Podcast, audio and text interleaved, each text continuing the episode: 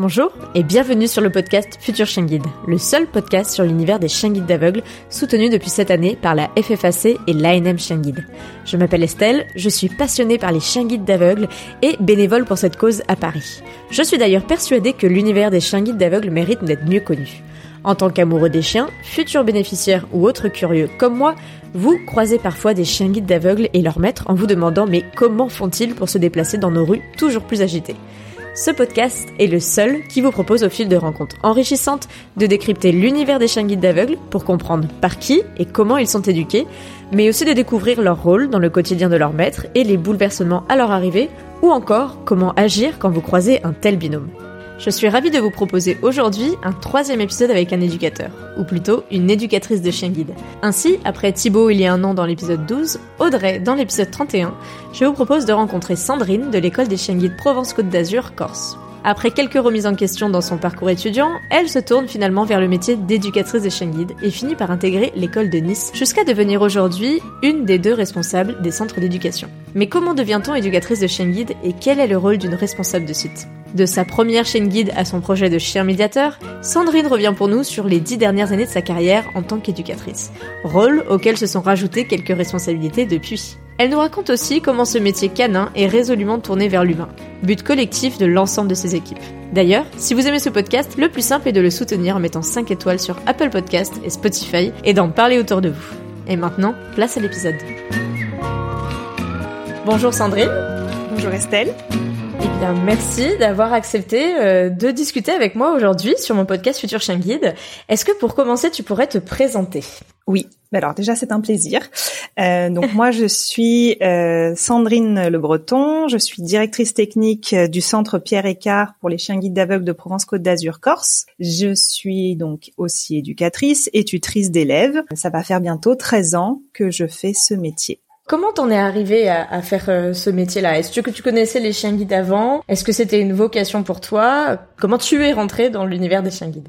Alors, moi, j'ai toujours aimé les animaux, les chiens en particulier. Je euh, me suis mise à aller faire des stages au collège euh, chez le vétérinaire euh, du quartier. J'ai fait pareil. J'ai continué pendant toutes mes vacances scolaires, j'y allais tout le temps. Quand j'ai eu 16 ans, euh, la vétérinaire m'a proposé de m'embaucher pendant mes vacances scolaires pour remplacer son assistante. Génial. Donc, euh, bah grave. oui, oui, d'accord. Et donc, je suis devenue assistante vétérinaire, en fait, sur le tas. Mais tu faisais assistante vétérinaire, du coup, uniquement chien-chat ou un petit peu de tout? Chien-chat, uniquement. Yes. Et des nacs, un tout petit peu. Dans les nacs, les nouveaux animaux de compagnie, il euh, y a les lapins, les rongeurs. Et en fait, euh, moi, je voulais être vétérinaire depuis toute petite, donc euh, j'ai passé le concours veto, qui est le concours veto que j'ai pas réussi? Ah, comme moi. Dis donc, je savais pas. et dans la patientèle de la clinique vétérinaire dans laquelle je bossais, il y avait un maître de chien guide et sa chienne. Mmh. J'ai trouvé ça juste extraordinaire. Et je me suis renseignée sur comment on devient chien guide, quoi. Tu vois, je, enfin, je trouvais ça merveilleux et je savais pas du tout, donc je me suis renseignée. J'ai découvert le, le métier d'éducateur de chien guide à ce moment-là. À ce moment-là, je voulais encore être veto, donc euh, je, je l'avais dans un coin de ma tête, mais sans plus que ça. Mhm. J'ai adoré cette chienne euh, qui malheureusement bah, est décédée à un moment donné parce qu'elle a eu une tumeur. Euh, donc c'était très Elle triste. s'appelait comment cette petite chienne? Ortega. Et, euh, et après, il a eu donc euh, le renouvellement euh, de son chien. Et j'ai passé mon concours veto que j'ai pas eu. Et après, je me suis dit, mais qu'est-ce que je vais faire maintenant? Parce que assistante veto, ça me plaisait bien, si on veut, mais euh, c'était pas pour moi un métier euh, que j'allais faire toute ma vie. Mhm. Et je me suis dit, tiens, pourquoi pas essayer de former des chiens guides aveugles? Parce que je trouve ça vraiment trop génial. Et donc, j'ai postulé dans toutes les écoles de France. Mhm. La seule école à m'avoir répondu, c'est l'école de Nice, pour me dire, nous ne recherchons pas. Donc, j'ai arrêté de postuler à l'école de Nice et j'ai continué à postuler dans toutes les écoles de France. et à l'époque, pour la petite histoire, euh, il y avait une école non fédérée juste à côté de euh, là où j'habitais. Mhm. Et j'étais allée en me disant euh, bon, je vais y aller. J'étais hyper timide, c'était c'était super dur. J'avais j'étais partie avec mon CV pour aller amener mon CV. Et euh, cette école n'existe plus, je tiens à le préciser. Et je suis arrivée, j'ai toqué à la porte, on m'a ouvert une baie vitrée, j'ai dit voilà, je viens pour postuler pour être éducatrice de chien guide. On m'a ouvert la porte, on m'a dit il faut avoir 18 ans et le bac et on m'a refermé la porte. J'avais 23 ans et une licence de sciences de la vie. Donc euh, je suis repartie de là en me disant Mhm. euh, bon bah si c'est ça les chiens guides, je suis pas sûre. T'a un peu refroidi quand même. Ouais, je me suis dit bon. Alors j'ai continué à postuler dans les écoles euh, fédérées en me disant bon, on verra bien. Et en attendant, je suis devenue euh, assistante dans une autre clinique à mi-temps. Mhm. Et le premier jour où j'ai commencé dans cette clinique, j'ai été appelée par Corinne, qui est maintenant notre directrice générale, mais qui à l'époque était notre euh, chargée de communication, Mhm. et qui m'a dit, euh, donc c'était un an après euh, les demandes que j'avais fait en tout cas à l'école de Nice, en me disant, est-ce que vous êtes toujours intéressée pour devenir éducatrice de chien guide d'aveugle? Ah, Oui, oui, toujours. t'as la réponse là. C'est le genre de question où t'as pas de doute. C'est ça. Et donc euh, j'ai commencé dans cette clinique ce jour-là et je leur ai dit, je suis pas sûre de rester longtemps. je suis restée trois mois, le temps de faire euh, mon entretien d'embauche euh, et tout ça, et je suis repartie et, et voilà, j'ai commencé le 2 juin 2009 euh, au Chien Guide d'aveugle de Provence-Côte d'Azur Corse. Alors, Provence-Côte d'Azur Corse, je voudrais qu'on s'arrête là-dessus parce qu'en fait, c'est- pas les chiens guides d'aveugles de PACA, Non, c'est les chiens guides d'aveugles de PCAC. C'est exactement ça, de PCAC. Parce qu'en fait, on est la deuxième école de France à avoir été créée. À l'époque, il y avait Corteville et nous, on est devenu la deuxième école. Donc Corteville, le Nord. Ouais, Ronc le Nord, enfin Ouescal à l'époque même, c'était pas Ronc, mais c'était voilà le Nord et le Sud, euh, on a été créé. Et en fait, à cette époque-là, euh, la découpe de la France n'était pas celle de- d'aujourd'hui. Bien sûr. Et voilà, et donc euh, nous, on remet aussi des chiens en Dromardèche. Donc en fait, si tu veux, c'était euh, l'ancienne découpe. Donc pendant très longtemps, on a été Provence-Côte d'Azur. Hmm. Et il y a quelques années, en fait, on remettait des chiens, des chiens en Corse depuis longtemps, mais euh, c'était pas écrit dans notre nom. Et donc, Mm. il y a quelques années, on, ça, on a rajouté. Donc c'est PCAC. Ok, d'accord. Donc la Corse était là depuis longtemps, mais était pas affichée. Donc pour la com, euh, Exactement. c'était plus simple. J'imagine pour les demandeurs aussi, surtout euh, les déficients Oui. visuels, de d'identifier que c'était une possibilité de, de faire appel à vous. C'est ça. Il n'y a pas beaucoup de personnes euh, déficientes visuelles en Corse qui demandent, mais on a quelques demandes et on a quelques chiens euh, sur place. Donc euh, Ok.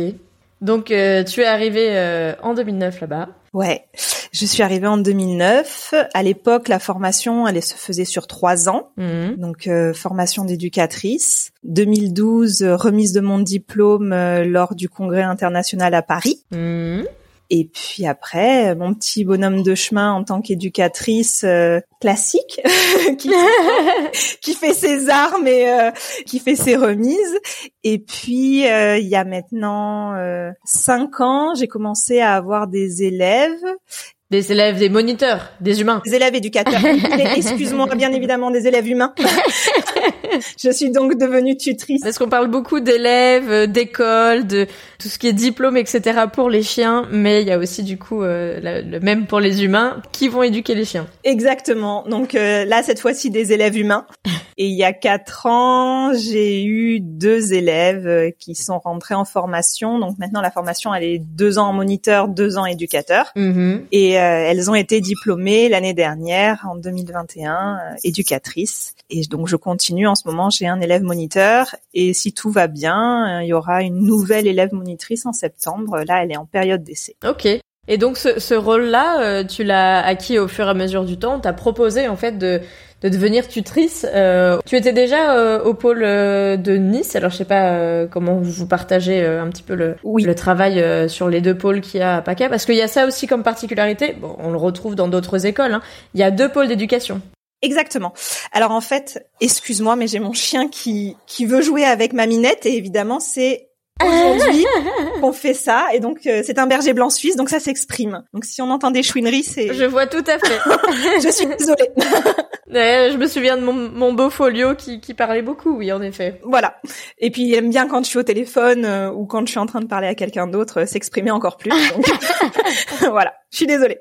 Donc euh, je te disais les deux pôles d'éducation à, à Nice, enfin Nice et euh, Au départ, quand moi j'ai commencé, il y avait que le, le centre Pierre Écart, donc à Aise. On a une particularité par rapport aux autres écoles, c'est qu'on a le siège social qui est sur Nice. Donc on est sur trois sites en réalité. d'accord. À l'heure actuelle, il y a l'espace Fred Farougia qui est le siège social donc sur Nice, le centre Pierre Écart à Aise et le centre Joseph Micou à Lançon-Provence. Et le centre Joseph Micou, il a ouvert il y a cinq ans Mhm. quand ça a ouvert, nous, on avait encore un fonctionnement avec des pôles. On avait un pôle prééducation, un pôle éducation. Donc moi, à cette époque-là, vraiment, j'étais sur l'éducation des chiens. Mhm. Et il y a quatre ans, on est passé sur un fonctionnement de A à Z. Donc depuis, on s'occupe de nos chiots à deux mois quand ils arrivent de- du REF et on les remet et on les suit et on, va jusqu'à la retraite avec nos chiens. Donc c'est deux pôles maintenant. Euh, donc c'est, euh, tu dis Aise euh, pour situer pour ceux qui sont pas sudistes. Alors Aise, c'est dans les hauteurs de Nice. Ouais. C'est l'école avec la belle vue. C'est nous. enfin c'est c'est chez moi. Ok. et pour le coup, Lançon-Provence. Lançon-Provence, c'est entre Aix et Marseille. Ok, très bien. Du coup, ça nous permet de mieux situer. Oui, effectivement. je vais à Marseille la semaine prochaine, donc je regarderai sur la carte. voilà, exactement. Donc c'est c'est par là. Donc euh, après, on a ce fonctionnement qui est aussi différent par rapport aux autres écoles, c'est que donc on est deux co-directrices techniques. On fonctionne euh, vraiment en binôme avec Sandy, de façon à avoir vraiment le même fonctionnement sur les deux centres, même si on n'est pas côte à côte. Mhm. Et donc ça veut dire qu'on a un cheptel commun avec les chiens de Aise, les chiens de Lançon, et on a une seule euh, liste de personnes en demande de, de demandeurs. Exactement, en demande de chien guide. Donc ça veut dire que là, par exemple, euh, j'ai une collègue de Lançon qui en ce moment est en remise avant ça dans le 06 hmm. parce que son chien correspondait à la personne qui est dans le 06, alors que finalement ça aurait été plus simple que ce soit un chien de chez nous, de Aise, parce qu'on est juste à côté. Géographiquement, ouais. Mais en fait, on a un seul cheptel et un seul foyer de demandeurs, si tu veux, et donc en fait, on, mm. on est la même école. On a deux centres d'éducation, mais on est la même école. Ce que tu dis, c'est que c'est pas forcément les chiens qui sont éduqués au plus près des déficients visuels qui sont remis. C'est toujours cette histoire de faire les meilleurs binômes. Exactement. Et du coup, euh, vous regardez dans tous les élèves euh, et futurs chiens guides du coup qui sont euh, au sein de l'école dans, dans les deux pôles pour voir justement qui peut être attribué à qui. Exactement. Le, le meilleur chien pour pour la personne et effectivement, bah même si elle doit venir euh, à Aise, si elle travaille à Lançon et qu'elle doit venir à Aise, et eh ben elle viendra faire sa remise ici parce que c'est pour les gens. On cherche vraiment le, meilleur binôme. Oui, c'est vous qui bougez et pas forcément les, les gens qui sont en demande de Schengen. Oui. Ok, donc euh, tu es passé tutrice il y a quelques années. C'est ça. Et tu viens de nous parler du, du dernier rôle euh, que tu as endossé un petit peu euh, cette dernière année, je crois. Oui, ah, juste avant, en 2019, je suis devenue responsable de centre, euh, Sandy aussi sur euh, sur Lançon Provence, parce que on avait un directeur technique qui faisait la navette entre les deux centres. Mhm. C'était un peu compliqué, ça faisait que la moitié du temps on n'avait personne en gestion. Et donc, on a mis des responsables de centre pour euh, avoir quelqu'un qui est là euh, le reste du temps. En appui. Exactement. Ok. Et donc là, euh, notre ancien directeur technique est parti l'année dernière et on a fait une proposition de devenir donc co-directrice avec Sandy de façon à ce qu'il y ait toujours quelqu'un sur le, le, centre. Et donc voilà, depuis janvier cette année, c'est la dernière casquette que je porte.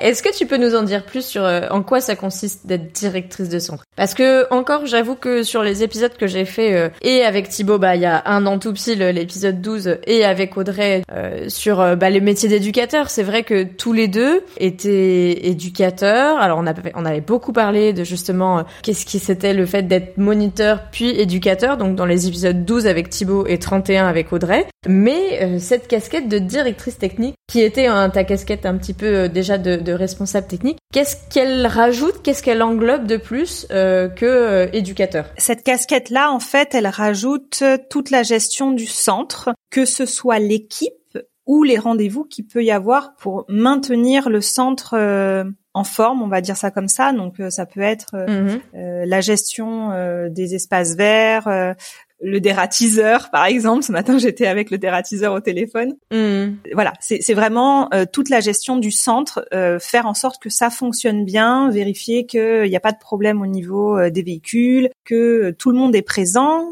gérer aussi les demandes de congés payés ou de récup, s'assurer que tout le monde n'est pas parti en même temps et qu'on se retrouve pas avec le centre vide voilà, gérer les absences, les, les maladies, euh, ce genre de, de, de hmm. responsabilités plus administratives finalement faire en sorte que ça roule bien. Il va y avoir toute la gestion d'équipe aussi, être présent en soutien s'il y a une problématique euh, sur, l'éducation, sur euh, sur un, un, problème vétérinaire ou en tout cas si les hmm. si les éducateurs ont besoin de venir me voir en soutien, je suis là. Nous, on a une particularité, c'est qu'on fait des évaluations d'éducation donc, c'est-à-dire qu'on a des temps dans la durée d'éducation qui est de 6 à 8 mois où on vient euh, checker mhm. où en est le chien dans son travail pour vérifier que tout va bien, qu'il fonctionne bien et qu'il avance bien de façon à soit apporter des conseils, soit dire attention, ça tu l'avais pas vu, mais ça il faut que tu le récupères ou ce genre de choses. Je le fais sur mon centre, comme ça je suis vraiment avec mon équipe dans le travail.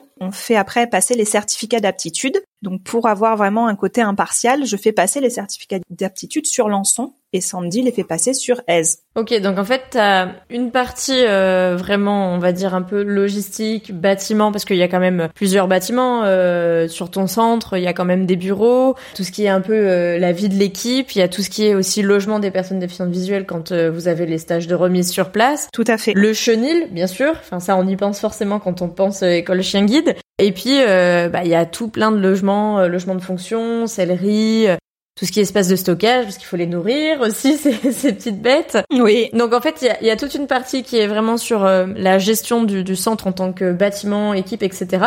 T'as aussi un axe un peu RH, j'ai envie de dire. Ouais. Ressources humaines, euh, c'est ce que tu nous disais par rapport à... Parce que l'équipe, alors j'ai pas compté les petites photos, vous êtes quand même une, une, petite dizaine euh, sur le centre d'éducation. Ouais, en fait, on est on a à peu près 5 et 5, 5 sur S, 5 sur Lançon. Tu as cette équipe-là en responsabilité. Ouais. Et puis derrière, ben l'impartialité d'une éducatrice de chien guide mais qui n'a pas éduqué les chiens en allant du coup sur l'autre pôle ça. faire les passages donc de certificat d'aptitude à guider donc le CAG qui est donc le diplôme qui permet de d'officialiser que le chien est un chien guide et non plus un futur chien guide ou un élève chien guide il est désormais un chien guide et puis c'est pas la fin. Hein. Après, il y a la remise et la vie avec son bénéficiaire. Il passe son bac et après il y a le travail. c'est vraiment ça. C'est ça. C'est un peu le, le bac de l'élève chien guide. Toi, tu les fais passer euh, pour être très impartial euh, sur l'autre site pour justement euh, connaître leur nom mais ne pas les avoir vus au quotidien dans le travail. Exactement. Et en plus, ça me permet de découvrir ces chiens que je ne connais pas.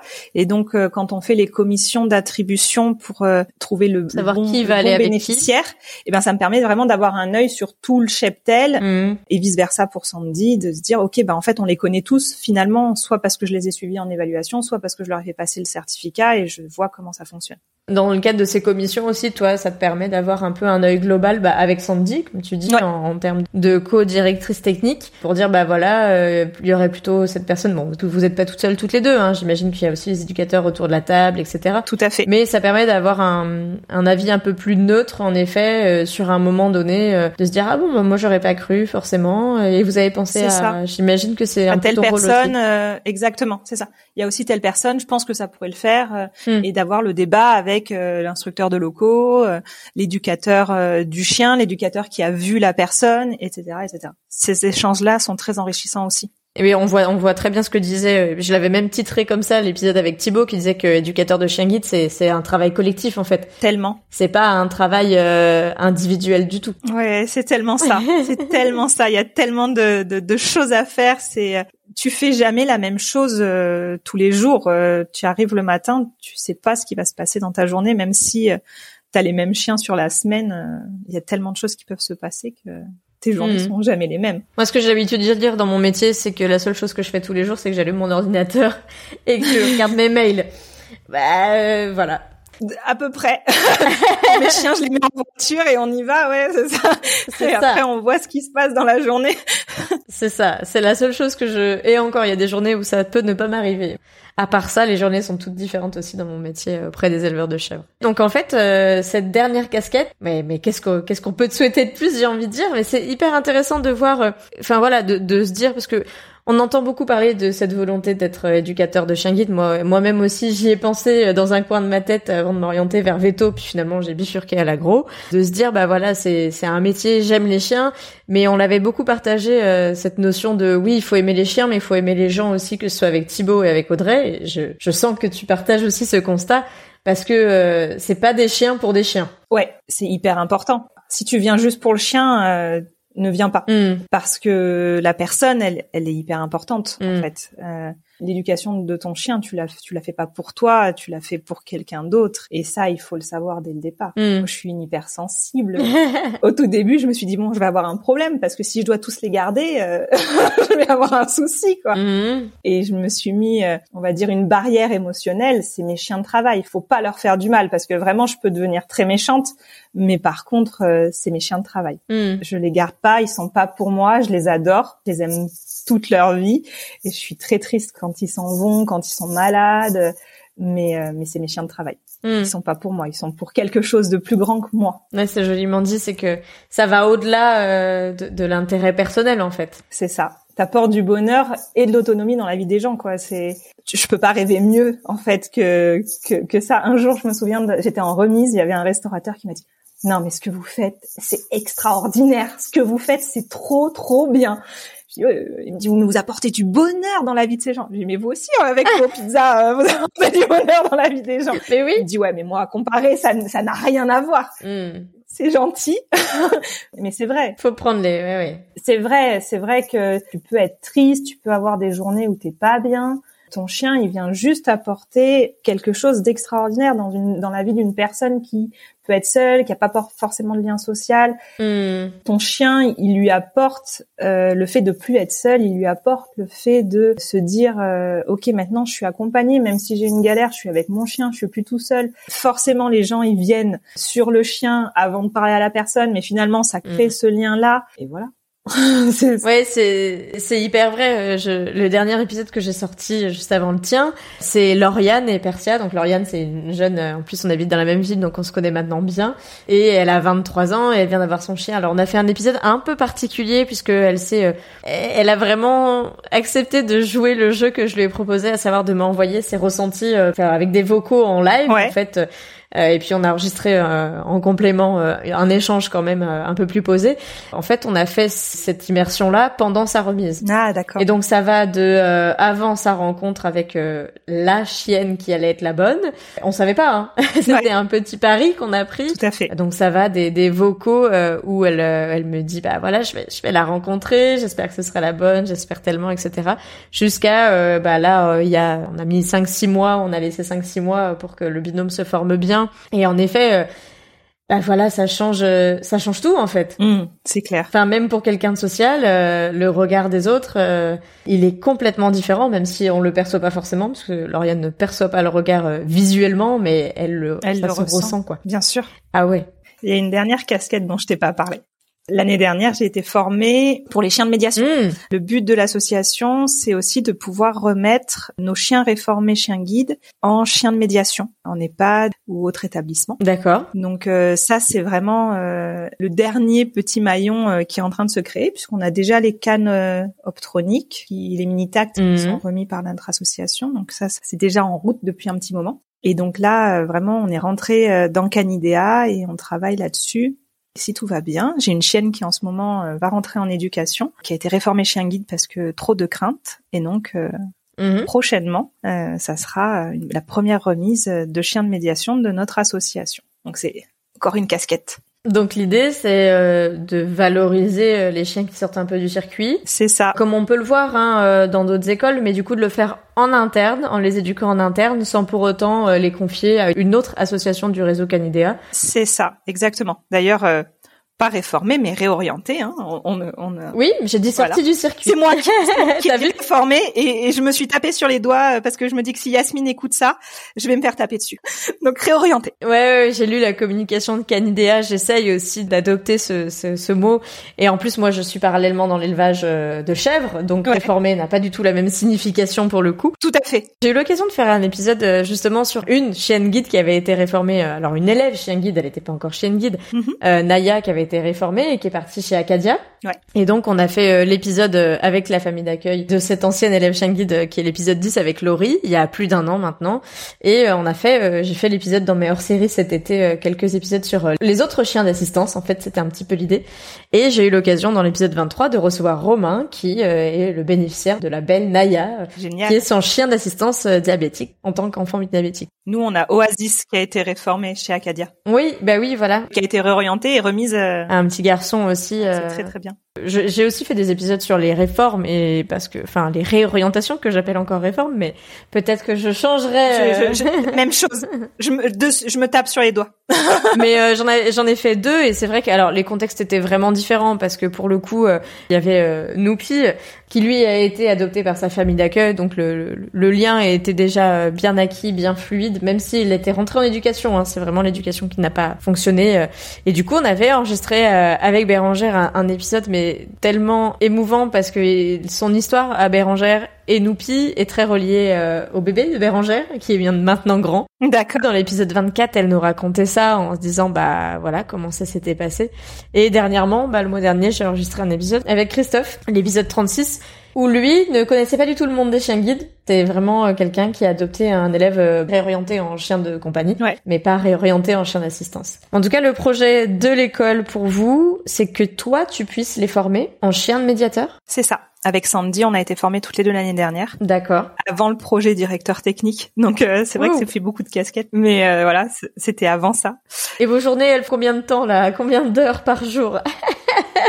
Alors, on a trouvé aussi un, minuteur qui nous permet d'avoir des journées beaucoup plus longues que ce qui est prévu en temps ah, normal. C'est ça.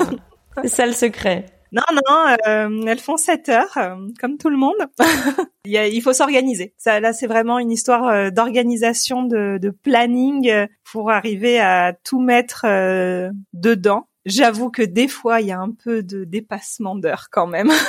il y a des heures où c'est normal. On se dit bon, allez, je termine. allez, je reste et je termine. Comment tu vas t'organiser pour euh, cette partie un peu médiation? Est-ce que l'objectif c'est de former tous les élèves qui sont réorientés ou pas forcément? Parce que tous ne se prêtent pas à être chien de médiateur non plus Exactement. Ça sera vraiment ceux sur lesquels on se dit ah mais lui, il irait très bien en mmh. médiation qu'on va garder. Euh, potentiellement, euh, on continuera à travailler avec Canidea si on voit un profil euh, qui pourrait correspondre parce que le chien est beaucoup sur odorat, et ben on continuera à proposer mm. à Acadia s'il y a besoin. Le but, voilà, c'est de nous permettre à nous de leur apporter cette deuxième possibilité. Possibilité Mhm. Mais ça les sort pas non plus du cursus euh, Canidea. Et après, il y a tous ceux qui sont hors réorientation parce que problèmes médicaux et donc euh, là, euh, bah, une adoption. J'allais dire tout rôle de chien d'assistance ne satisfait pas parce qu'il y a toujours la problématique, c'est la vie du chien sur le long terme et donc Exactement. pas forcément compatible avec un déficient visuel ou une autre personne à qui il devrait devenir en aide. Tout à fait. Eh ben oui, dis donc, j'avais pas calculé, mais ça en fait beaucoup des casquettes. ça se superpose pas trop mal. bah j'écoute, je vois ça. Et euh, justement, par rapport à tout ça, euh, bah, je t'ai demandé un peu comment ça s'organise au quotidien. Est-ce que aujourd'hui, ce métier d'éducatrice, mais aussi de directrice technique, est-ce que tu y vois des inconvénients ou des avantages? Tu vois, quand on a proposé euh, de devenir directrice technique, pour moi, il était hors de question d'arrêter le chien. Alors forcément, je vais en avoir moins en gestion, je vais en, éduquer moins que ce que je peux en éduquer euh, si je suis juste éducatrice, forcément. Mais pour moi, ma passion, c'est le chien. depuis le départ, mm. euh, c'est ça que j'aime faire, c'est ça qui me fait vibrer, c'est ça qui me donne de l'énergie. Donc arrêter le chien, pour moi, c'est pas possible. Et en plus, je trouve que c'est euh, hyper important de rester présente et de rester dans ce qui se passe réellement. Euh, je veux pas être enfermée dans un bureau et, et, gérer des choses finalement que je ne vois plus, que je ne gère plus. Je continue à faire mon tour de ramassage de crottes quand c'est mon tour, tu vois. Alors j'en fais peut-être un peu moins, mais je continue à le faire parce que c'est aussi ça notre travail. C'est aussi d'être présent là, d'aller chez les vétos, euh, de faire du brossage. Mm. Et je pense que c'est important de garder ça en tête, de rester humble sur sur le travail pour pouvoir après euh, venir défendre, euh, je sais pas, euh, une proposition qu'on voudrait pas ou, au contraire quelque chose qui serait important pour évoluer, pour faire en sorte qu'on fonctionne mieux. Je pense que c'est en continuant à être présent avec l'équipe mhm. que ça peut se faire. C'était une de vos conditions à Sandy et toi pour devenir directrice. Je serais restée éducatrice si j'avais dû arrêter le chien. Oui, clairement. Après, bah forcément, quand tu deviens directeur, je pense qu'il y a le côté, si on doit trouver un point négatif, il y a le côté où même si tu restes dans l'équipe, euh, t'as plus la même place quand même, tu vois. T'as plus le même niveau hiérarchique dans tous les cas. C'est ça. Même si tu changes pas, clairement, j'ai pas changé, mais euh, je pense que ça se joue quand même. Alors après, euh, faut en prendre son parti. J'ai pris ce parti-là d'être directrice technique et je suis là pour défendre mon équipe avec tout ce que ça amène euh, dans cette place-là. Hmm. D'être ni la direction qui prend les décisions de tout, ni euh, totalement dans l'équipe parce que c'est aussi toi qui leur dis si tu as le droit ou pas d'aller en congé euh, ce jour-là. oui, oui, c'est sûr que t'es plus une collègue comme les autres, euh, même si tu éduques des chiens comme les autres encore, quoi. Exactement, c'est exactement ça. Mais ça va, je le vis bien quand même. Et je me demandais, bah, dans toute ton aventure avec les chiens guides, que ce soit les, les prémices dans la clinique vétérinaire en tant qu'auxiliaire, jusqu'à maintenant, est-ce qu'il y a quelque chose que tu as appris ou découvert avec les chiens guides auquel tu t'attendais pas du tout en rentrant dans cet univers? Eh ben, Donc moi, je venais du monde du chien entre guillemets. Euh, la déficience visuelle, j'y avais jamais été confrontée réellement, Mhm. puisqu'il y avait juste ce client qui venait pour sa chienne une fois de temps en temps à la clinique. Hein, elle n'était pas tout le temps malade, heureusement. Et donc la déficience visuelle, je, je, je connaissais pas.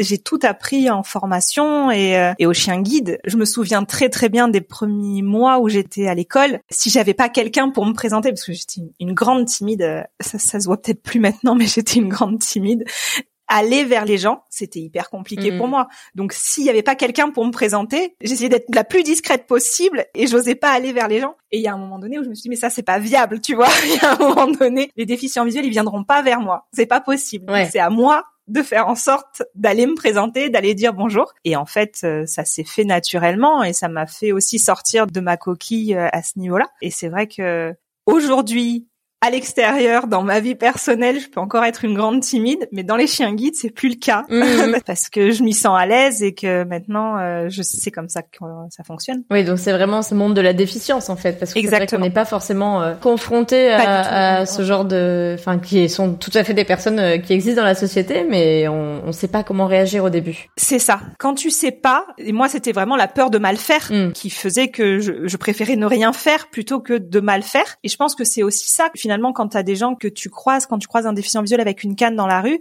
les gens ils se mettent sur le côté et ils osent pas, ils osent pas parler parce que il y a aussi cette, je pense, cette peur de mal faire. Mhm. Parce qu'on n'est pas sensibilisé, parce qu'on sait pas comment faire, et que finalement c'est tout bête. Une fois que tu sais comment faire, tu Mm. te dis bah ouais, en fait, euh, bah il suffit de parler. Ah bah si je parle, la personne elle, me répond et c'est incroyable, il y a un échange et il se passe des trucs. Ça a été une, grande ouverture pour moi. Les, cours de locomotion et, le, monde de la déficience visuelle, euh, ça a été vraiment quelque chose que j'ai euh, découvert euh, grâce aux chiens guides et, maintenant je, passe mon temps à voir des chiens guides, à voir des cannes, à voir des déficients visuels. Même quand je suis en vacances, parce que tu es sensibilisé et quand tu es sensibilisé, forcément, tu, tu vois les choses plus facilement. Oui, oui, et puis comme tu dis, euh, moi je recueille un peu ces confidences-là du côté des déficients visuels. Ils ont beaucoup plus de contact aussi parce que, comme tu dis, les gens, bon, ils essayent d'agir comme il faut avec le chien. C'est pas toujours le cas, mais en tout cas, ils agissent, ce qui est un petit peu différent Oui. qu'avec une canne. Et je disais l'autre jour, euh, maintenant qu'on commence à bien sensibiliser sur euh, comment euh, se comporter face à un chien guide qui soit élève ou au guidage, il faudrait limite dire aussi comment se comporter face à un déficient visuel avec une canne. Parce que pour le coup, euh, j'ai l'impression qu'on est nous-mêmes encore plus handicapés Ouais. en tant que voyants face à cette situation. Il manque pas grand-chose. Le bonjour, tout le monde sait le faire. Même avec les maîtres de chiens guides, la, toute petite chose encore qui a changé, c'est euh, bonjour, bonjour madame, votre chien est beau ou ce genre de ça. Pas euh, et bonjour le chien. Et après le bonjour le- la personne derrière, tu vois. Ouais. On a encore cette étape-là à franchir. Bon, ça crée du lien social et c'est ça le principal. Mais c'est vrai que c'est tout bête, mais on y arrivera. Ouais. Je, je désespère pas. Un jour, euh, on va y arriver. Mais en tout cas, ouais, t'as fait une plongée dans cette partie aussi euh, de l'univers des chiens guides, dans ce monde des déficients visuels, au fait. Exactement. Donc ça fait bientôt 13 ans que tu es euh, dans ce milieu-là. Oui. Et je me demandais s'il y avait un moment où tu avais été bluffé par un chien que tu as eu en éducation ou que tu as vu derrière dans le guidage et qui a été un souvenir assez marquant pour toi. C'est difficile de répondre. J'aurais tendance à dire que celui qui m'a le plus bluffé en premier, c'est mon premier chien guide. Tu vois, tu t'es là, tu apprends des choses au chien. Toi, dans ton petit coin, t'apprends toi aussi en même Mm. temps à ce moment-là. Et le jour où tu le remets à une personne et que ce que t'as appris, ça fonctionne et que ça aide, bah ouais, ok, d'accord, j'ai réussi. C'est ça que je veux faire en fait dans la dans la vie, c'est ça que je veux faire. C'est très drôle parce que ma petite Diddle, ma, ma petite Golden, elle a 14 ans. euh, Il y, a, il y a eu deux trois jours, elle a fêté ses 14 ans. Cette première élève, du coup? Ouais, mon premier chien guide. Je l'ai remis à une jeune fille qui avait 18 ans, qui passait son bac à l'époque. Hmm. Une personne euh, hyper autonome, déjà sans son chien. Avec son chien, euh, elles sont parties faire des choses de, de fou, toutes les deux. Hmm. C'était c'était super beau et c'était génial d'avoir cette première équipe là. J'ai adoré arriver au chien guide et me dire waouh c'est- c'est génial, c'est ça que je veux faire. Et après, au fur et à mesure des années, tu rencontres des gens qui ont d'autres parcours de vie, d'autres difficultés, Mhm. qui ne sont pas forcément très autonomes. Et euh, c'est là où tu te rends compte que ton chien, il peut apporter vraiment beaucoup de choses Hmm. dans la vie, dans l'autonomie d'autres personnes qui n'ont pas cette fluidité-là. Et apporter un chien avec des gens qui ont moins d'autonomie, moins de facilité, et se rendre compte que ils peuvent faire des choses de dingue. C'est génial. Et je me demandais si dans toutes ces années euh, de rencontres, puisque c'est quand même de ça qu'on parle avec euh, les chiens, avec les personnes, est-ce qu'il y a des rencontres que tu n'aurais jamais fait en étant en dehors de ce milieu des chiens guides? Ah bah, je, je pense euh, toutes celles où j'ai remis des chiens, donc, une cinquantaine. c'est des histoires de vie toutes différentes celle où tu te dis des fois euh, faut que j'arrête de me plaindre quoi. J'ai pas à me plaindre en fait. OK, j'ai euh, un monsieur euh, qui s'est fait maltraiter par sa femme alors que c'est une carcasse mm. quoi, tu vois et tu te dis bah, bah pourquoi, mm. comment? Enfin, je comprends pas. Et des histoires comme ça, j'en ai plein, toutes différentes, toutes émouvantes et vécues différemment par les gens et des belles histoires, des, des gens qui te touchent au cœur mm. profondément et et même si aujourd'hui certains ont plus de chiens guides ou ont des chiens guides qui ont été remis par quelqu'un d'autre, euh, tu gardes l'affect et tu gardes ce lien euh, tu vois, dans une remise de chien guide, tu passes 15 jours avec la personne euh, collée serrée mm. et tu crées un lien qui est hyper important. Euh, c'est plus que remettre un chien, mm. c'est c'est aussi euh, les gens ils doivent avoir confiance en toi, tu les amènes à avoir confiance dans le chien et donc il y a plein d'émotions qui se passent, il y a plein de choses qui sont dites à ce moment-là, des vrais échanges, des beaux échanges et je pense que si j'avais pas été au chien guide, ces, ces échanges-là, je les aurais jamais eus mm. et je, je, les aime tous, enfin tout tout ce que j'ai vécu, c'est très rare que je me dise. Euh, Il est relou. Euh... ouais, ouais. Euh, après, je dis pas, ça peut arriver. Bah, mais, ils euh, peuvent être très charmants et relous aussi. Hein. un, déficient visuel est une personne tout à fait classique. Il y a des gens avec qui on s'entend bien, il y en a d'autres avec qui on ne s'entend pas. Euh, mais mais en même temps, c'est des belles histoires de vie quand même. Et, et la majorité de toutes ces remises là, c'est quand même des super moments pour moi et des souvenirs qui sont là et qui restent gravés. Oui, donc 50 remises, c'est génial prochaine. la cinquantième, c'est la prochaine. Et la cinquante-et-unième, est-ce que ce sera le chien médiateur? Euh, Non, ça sera la 52e si tout va bien. 52, 53, 52, 53. Déjà, on espère 2022. Oui. J'espère 2022. Bon, après, il faut le temps au temps aussi, hein, donc il euh, y a pas de, y a pas de souci. Tu sais à quelle structure euh, il va être remis à peu près? Quel type de Pas encore. Ok. Ah là là, c'est vraiment euh, une, une page qui est blanche aujourd'hui. J'ai vraiment juste un chien et j'ai une page blanche et j'ai tout à faire, tout à écrire, donc c'est très intéressant. c'est fou. J'ai hâte. Moi aussi de voir ça. J'ai hâte. Et pour finir, est-ce que tu aurais en tête ton pire et ton meilleur moment avec les chiens guides, même si je pense qu'il y en a plusieurs dans les meilleurs moments, mais ton pire moment avec les chiens guides, un moment qui était un peu compliqué. Euh... Euh, ouais, des moments compliqués, j'en ai eu plusieurs dans le sens où j'ai perdu trois jeunes chiens, mm. dans le sens où j'ai perdu un de mes chiens qui était en activité euh, au bout d'un an, qui a eu une maladie et donc en une semaine euh, il est il est parti. Donc euh, ça, ça a été compliqué. J'en ai eu un une deuxième aussi. Alors elle, ça a été encore plus violent parce que euh, j'ai fait la remise pendant 15 jours. Je l'ai laissée pendant 15 jours et au bout de 15 jours, elle a fait un arrêt cardiaque. Donc euh, la maîtresse, premier chien guide dévasté. Et là, elle est en train de revenir quatre ans plus tard. Elle est en train de revenir. J'ai réussi à la faire revenir pour prendre un nouveau chien. Donc euh, maintenant, je croise les doigts pour que tout aille bien, parce qu'il faut pas que ça s'arrête sur. Des accidents de la vie. C'est hein. ça, ça peut pas s'arrêter sur ça. Et la, la dernière, euh, c'est une petite euh, qui a eu une parvovirose à quatre mois. Donc mes premiers chiens que je gérais de A à Z, et elle a eu une parvo, et malheureusement, elle est partie. Donc très très dur aussi. Et en fait là, c'est dur pour moi. c'est dur pour la famille d'accueil mm. ou pour la, la, la personne déficiente visuelle qui est derrière. Et là, tu dois réussir à, à, gérer ta peine pour aider euh, les autres à gérer la leur et leur expliquer que c'est pas leur faute et qu'ils ont fait tout ce qu'ils ont pu à ce moment-là mm. et que tu y peux rien en fait. Mm. Voilà, ça ça c'est compliqué. Mm. Et après, j'ai eu euh, j'ai eu un un cas de maltraitance une fois où j'étais chercher mon chien. et là euh, n'y a pas d'échange, il n'y a pas de discussion et comme je te disais, tu, tu touches pas mon chien, sinon je deviens méchante. Euh, pour le coup, c'est mes chiens de travail, je je, je, hmm. je peux les donner, mais euh, par contre, tu, tu fais pas de mal, pas toucher. Sinon, euh, sinon Sandrine, elle devient un pitbull quoi. Et de toute façon, les chiens restent la propriété de l'école. Exactement.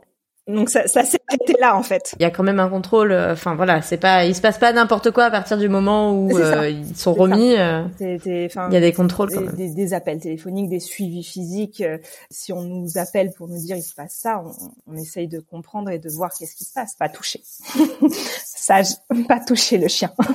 bon, et pour finir, quel est ton ou tes meilleurs moments du coup? Je crois que toutes les remises sont des des beaux moments. Il y a eu des chiens où c'est plus dur, t'as des chiens où tu t'as la tu vois. Euh, même si tu sais que c'est pas ton chien, euh, t'en as où tu dis ah celui-là s'il était réformé, peut-être que je le garderais, tu vois. Ouais, toutes mes remises, euh, toutes les fins de remise sont très belles. Je crois qu'il y en a une, c'était dans mes premières remises. C'était un papa célibataire, trois enfants. Et l'un des trajets les plus importants de la remise, c'était de pouvoir aller emmener sa petite fille à la maternelle, tu vois, et, et c'était ça le trajet qu'on avait bossé, et c'est le trajet de fin.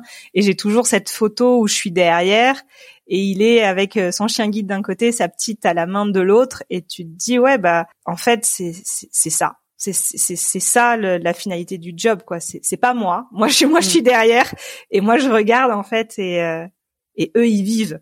Vivez ça. Hmm. Allez-y. Soyez soyez heureux. Ouais, dans ces contextes, j'en ai beaucoup parlé avec euh, avec Nourdine justement qui est papa de deux petites dans l'épisode 22. Et pour moi, c'est important aussi euh, et c'est ce que j'avais moins fait euh, au tout début du podcast, d'avoir vraiment la finalité dans l'audio aussi, c'est-à-dire que de ne pas avoir moi, OK, je suis dans le monde des familles d'accueil dans cet grand univers des chiens guides, mais le bout du bout, ce qui nous intéresse tous, c'est la remise, c'est la vie euh, de ces binômes là ensemble et comment ça fonctionne au quotidien quoi. Ouais, tu vois là aujourd'hui c'était notre jour du repas de remise donc c'est le moment où on présente euh, le bénéficiaire à la famille d'accueil Mhm. et ce moment-là il est toujours hyper émouvant de voir si euh, la famille elle va être soulagée de se rendre compte que son chien il est avec quelqu'un de bien Hmm. d'avoir ce côté cercle vertueux et de voir euh, que le chien, bah, à ce moment-là, il n'essaye pas de partir avec sa famille d'accueil, qui reste juste euh, au pied de son son nouveau maître. Tu te dis, ok, Mm. bon bah c'est cool. Il veut pas être avec nous, il veut pas être avec la famille d'accueil, il, il est avec sa, son nouveau maître. Et, et tu te dis, bon bah c'est c'est gagné. C'était un, un truc que, qui m'avait fait halluciner, pareil avec ma, ma première chien guide,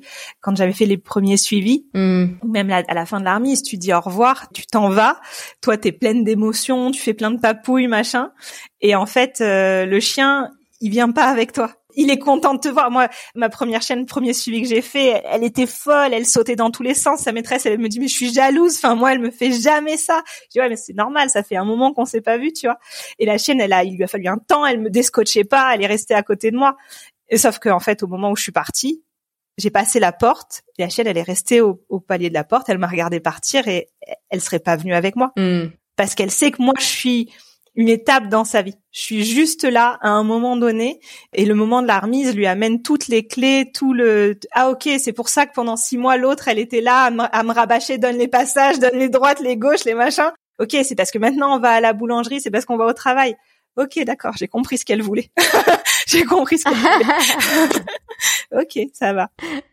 On s'aime de loin mais on s'aime Hmm. mais voilà, c'est pas les miens. Je donnerai pas le mien. Le mien, je le garde. Il est à moi. C'est mon chien. Pas touché non plus. Oui, il y en a un pour toi aussi. Celui-là, euh, il est à moi. Mais tous les autres, euh, ils sont pour d'autres, pour plus. Hmm. Bon, bah sur ces super mots de, de conclusion, je te remercie vraiment pour ce partage, hein, parce que on te souhaite que du meilleur. Euh, ça fait un an et quelques en tant que directrice technique, et puis on a hâte de voir ce que ça va donner du côté des chiens médiateurs, parce que bah j'ai hâte de voir euh, quand même euh, ce petit chien là que tu vas que tu vas former, ton destin aussi, avec qui euh, avec qui il va pouvoir agir au quotidien.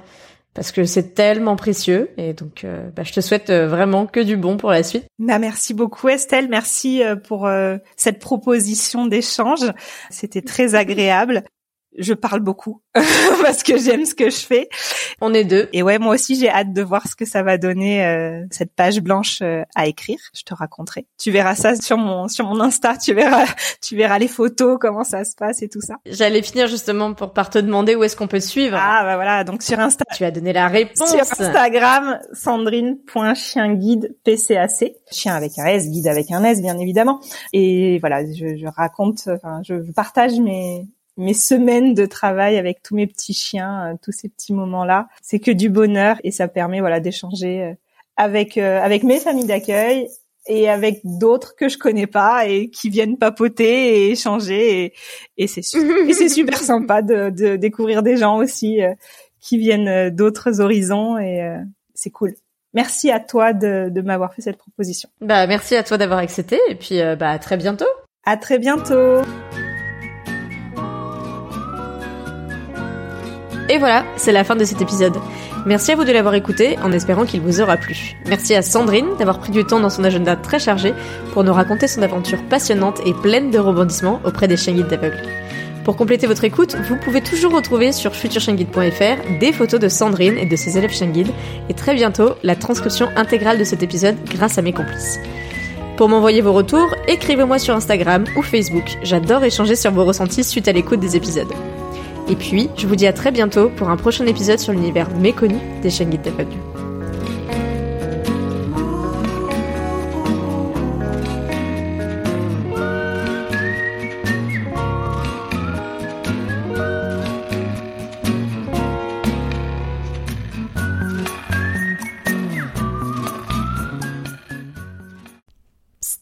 Toi aussi, tu as envie de lancer ton podcast?